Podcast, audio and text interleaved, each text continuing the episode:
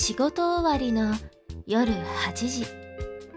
ああでもないこうでもないと納得できないあなたの悩みを自分のことのように悩んで代弁するポッドキャスト番組納得ラジオ。ラジオパーソナリティはメンタルコーチの大地。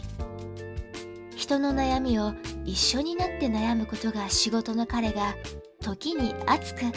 時に笑えて時にあなた以上にネガティブになりながらもお届けする番組。本日はどんな悩みがご紹介されるのでしょうか。納得ラジオ。この番組は毎週月水金夜8時からポッドキャストでお送りしています。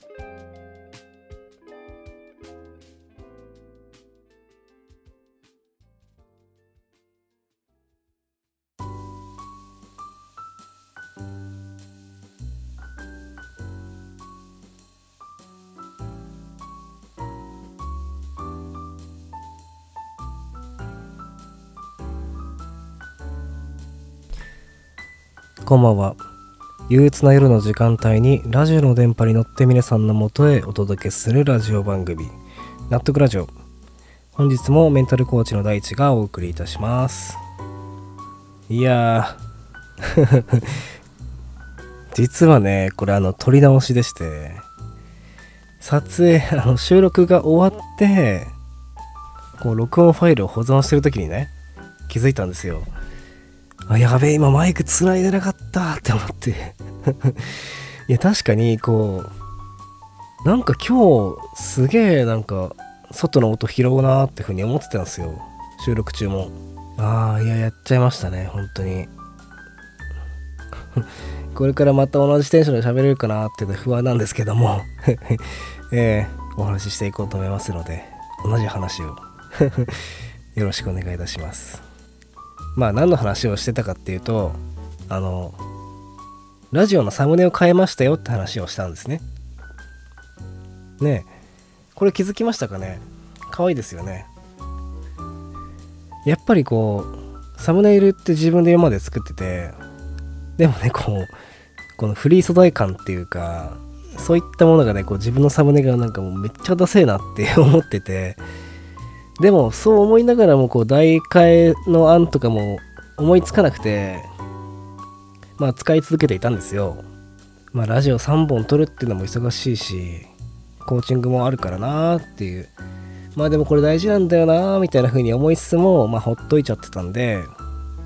でもこう改めて何回も何回も見てもこう自分の番組のサムネがねこう心にグッと来ないんですよ。だって一番初めにこう Spotify とかで聞いててこのラジオ聴こうって思うってなんかまずサムネで判断してあなんか番組として力入れてるんだな。番組として成立してそうだなっていうのをサムネで判断するじゃないですか。まあだしサムネで、まあ、どんなラジオ番組なんだろうなっていうのが大体見当つくからここ僕のラジオを聴いてくれた人がね僕のコーチングも受けてほしいしで僕に悩みも話してほしいなっていうのがまあ一番ラジオやってる目的のそれが伝わるようなサムネを作りたかったんですよ。やっぱり僕最近までこうリールの動画とかやってたじゃないですか。インスタで。だからこうサムネとかタイトルの大事さってものすっごい勉強したんですよ。だってあのインスタの動画こうやっぱ今見ても中身は面白いしためになるの作れたなって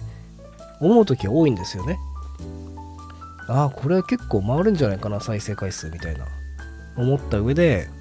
いやこれいいぞって思って投稿したらまあ1日でそれが200回再生とかの時が多いんですよ。おいなんでだよおかしいだろっていうふうに思っててであれ作るのめっちゃ大変なんですよ。1日かけて台本も作ってそれを撮影してで編集してっていうね。本当1個の動画作るのに3時間じゃ効かなかったっすね。そういうやっとの思いで投稿した動画がね200回再生ですよ。いやもう本当うわーって思ってて。かと思えばさその俺の動画が終わってパッて次の動画に行くじゃないですか。そこでこう巨乳の女の子がこう左右に揺れてるっていう5秒間だけの動画があったんですよ。それがねあの100万回再生とかされてんですよ。いやマジでもうなんか自分の歯全部抜けんじゃねえかってくらいショックで。確かにこの巨乳の子が左右に揺れてるって動画もあるしまあそれは世界平和につながるなってふうには思うから大事な動画だなってふうには思うんですよ。でも俺の動画も中身は結構いいこと言ってるしやっぱ面白いなってふうに思うんですよ。だからこれ中身っていうよりも外身なんじゃないかなってふうに思ってサムネとタイトル変えたらそれだけでその200回再生の動画が1.3万回再生の動画に化けたんですよ。これすごくないですか？中身全く同じなんですよ。けどこの外見を変えたら200回再生が1.3万回再生に化けるっていうね。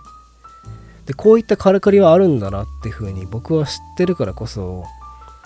こう絶対ラジオのサムネとかねそういったイラストっていうのを仕事をしてる人に書いてもらおうっていう風に思って探してはいたんですけどなかなか出会えなくてこの僕のラジオのこのゆるーっとした雰囲気にマッチする人いないかなってまたここならで探してたら今回ねこのイラスト描いてもらったセナさんっていう方フリーのイラストレーターさんなんですけどええあのお仕事依頼させていただきました。えかわいいな。って思ってねシンプルに。それで依頼をしたんですけどなんか今思うといや僕なんかめちゃくちゃ無理な要求ばっかしてたなっていうふうに 反省してて僕もこう依頼するまでは全くどんなサムネになるか考えてなかったんですけどセナさんの絵を見た瞬間にね頭にこうピキーンってイメージが走ったんですよ。こうイメージ的には、まあ、皆さん今サムネ見てくださってると思うんですけどそのサムネのね一番左で座ってる人っていうのがまあ僕ですよね。その僕と話すためにいろんなことで悩んでる人がねこう行列を作って、まあ、俺と話す順番を待ってるっていう設定がまず浮かんだんですよ。ざっくりと。あこんな感じのサムネがいいなって思って。でまあ最初に僕と話してるのはこう泣きながらね自分の悩みを話してくれてるっていうまあちょっと清楚の女性というかでその次に順番待ちしてるのは何かにすっごいイラついてる？若い会社員の方？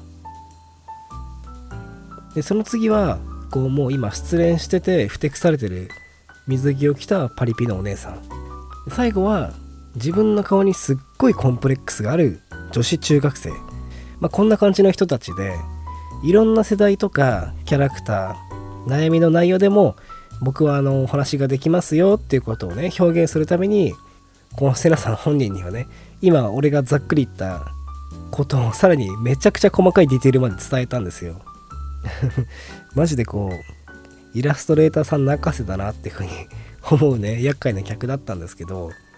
しかもその困らせポイント多分2つ目があってあセナさんのねあの SNS とか貼っとくんで見ていってほしいんですけどあのセナさん普段はね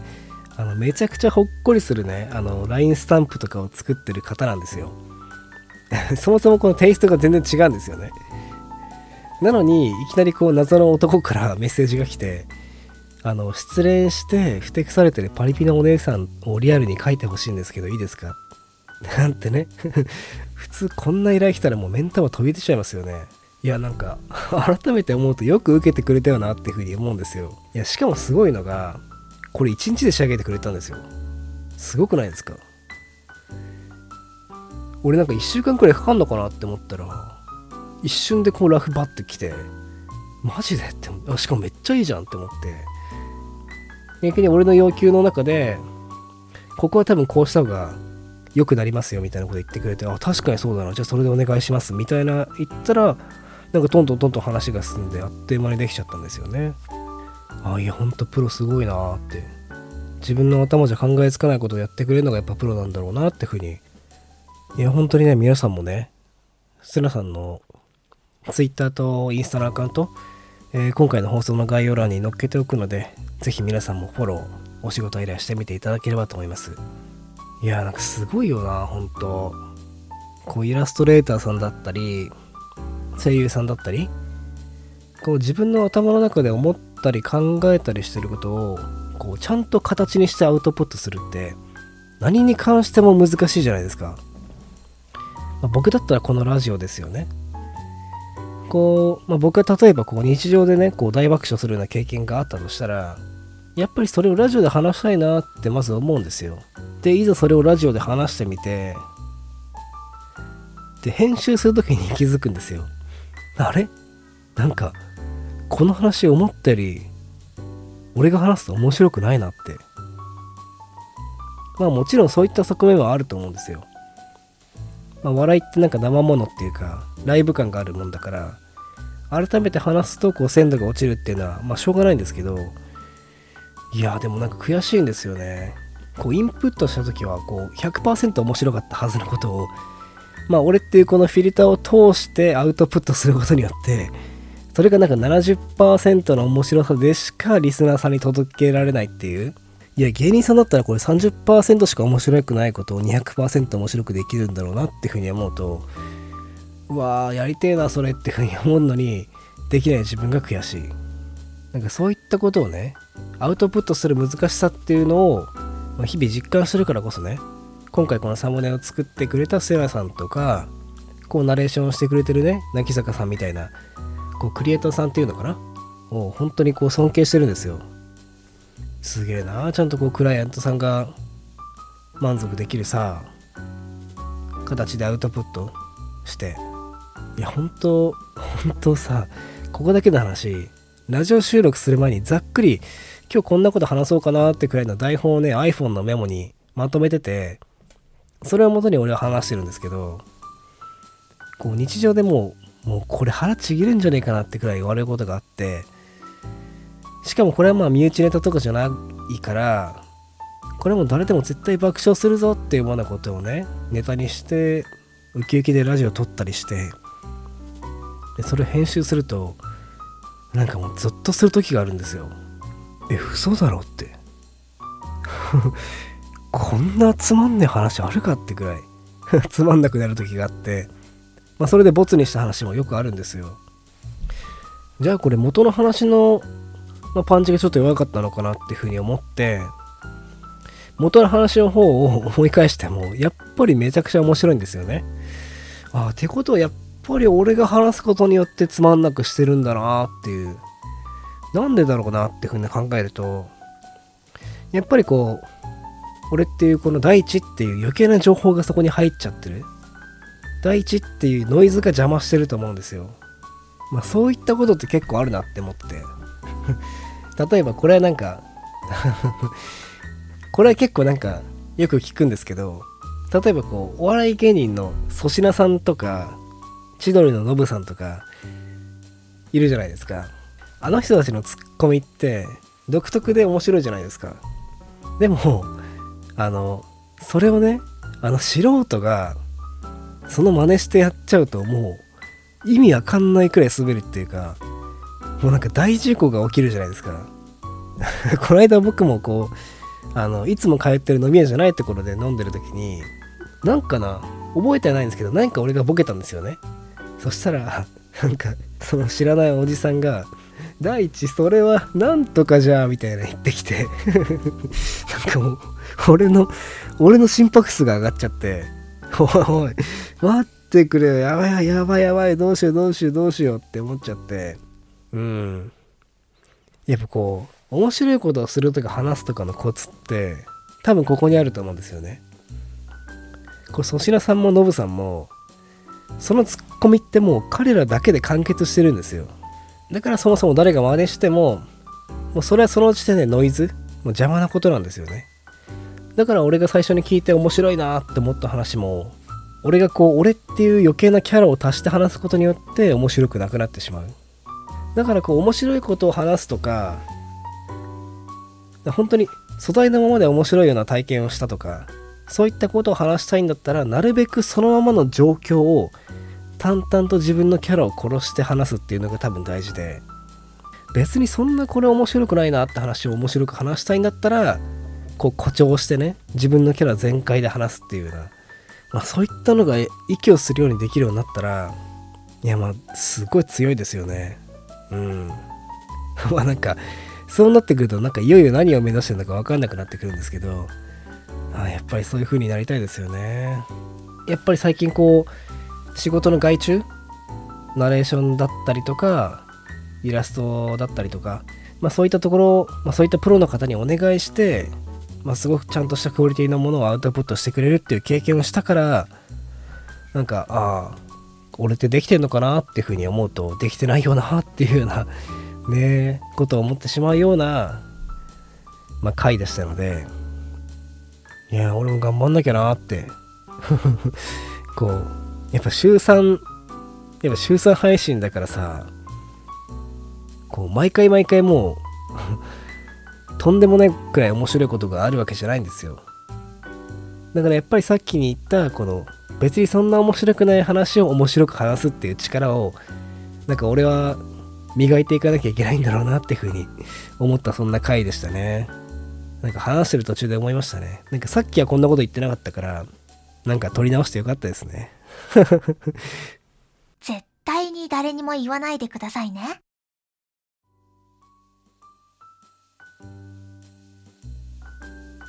はい。身内や友達には絶対に言えないけど言いたい。そんなちぐはぐな悩みも NG なしで受け止めるというコーナーでございます。あのこの前ねもうこれ犯罪すれすれなんじゃないかってぐらいあの女性を脅かしてしまったことがありまして。いやほん本当にくだらないんですけどいや多分ねだからこそいやすっごい怖い思いさせちゃったなって風にこう反省の意味も込めてここで話してもちょっといいですか？あの俺いつもジムに行くんですけど次の日がね休みの日は、まあ、ちょっと自分へのご褒美も込めて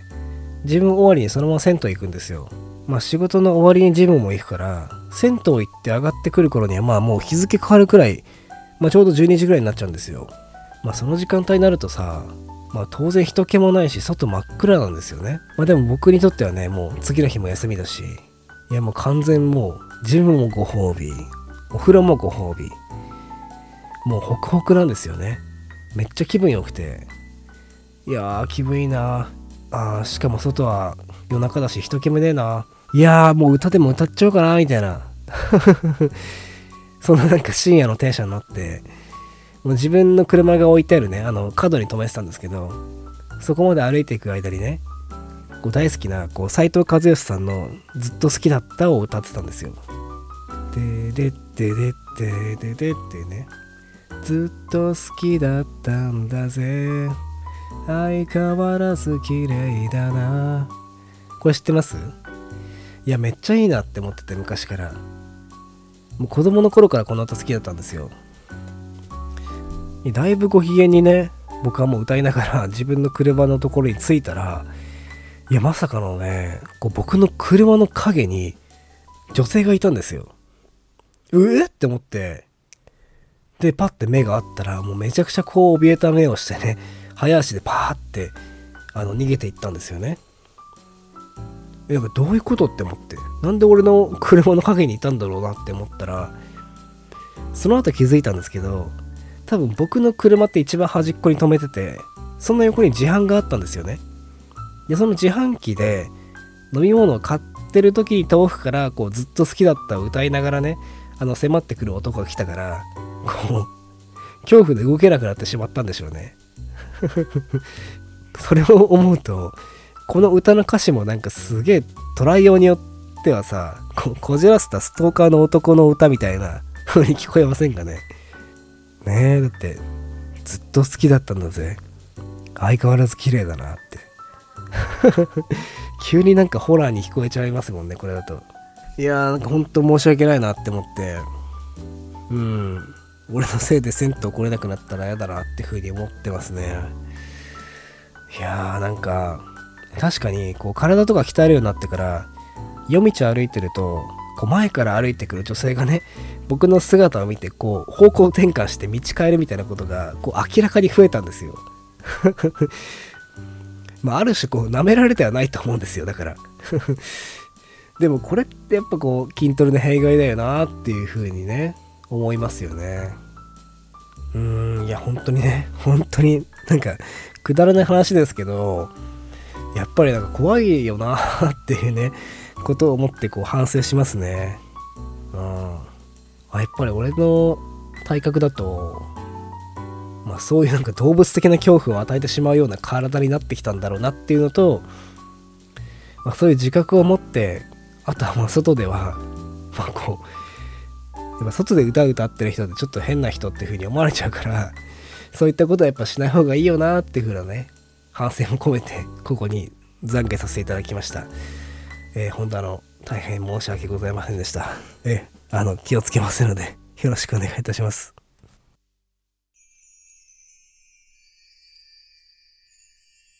納得ラジオ。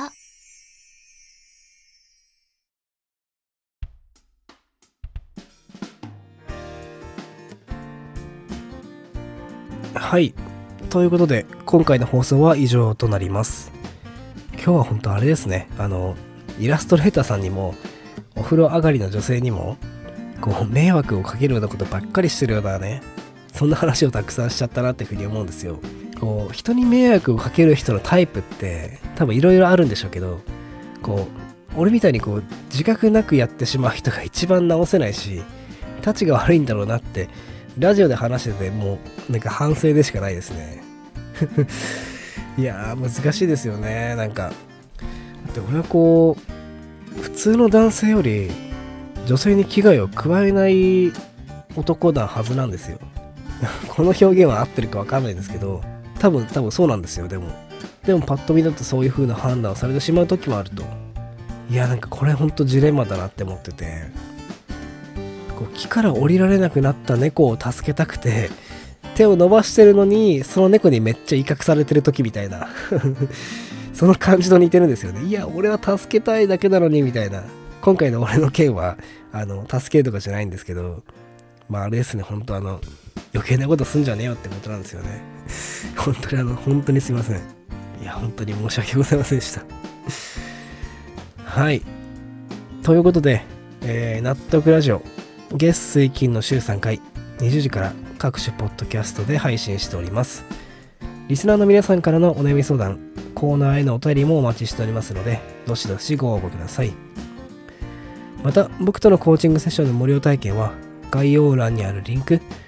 または Twitter、インスタの DM より連絡をお待ちしております。インスタ、Twitter の方でも投稿しておりますのでぜひそちらもご覧ください。それでは次回の放送で皆さんとまた一緒に悩めることを楽しみにしております。本日のお相手は大地でした。また次回。おやすみなさい。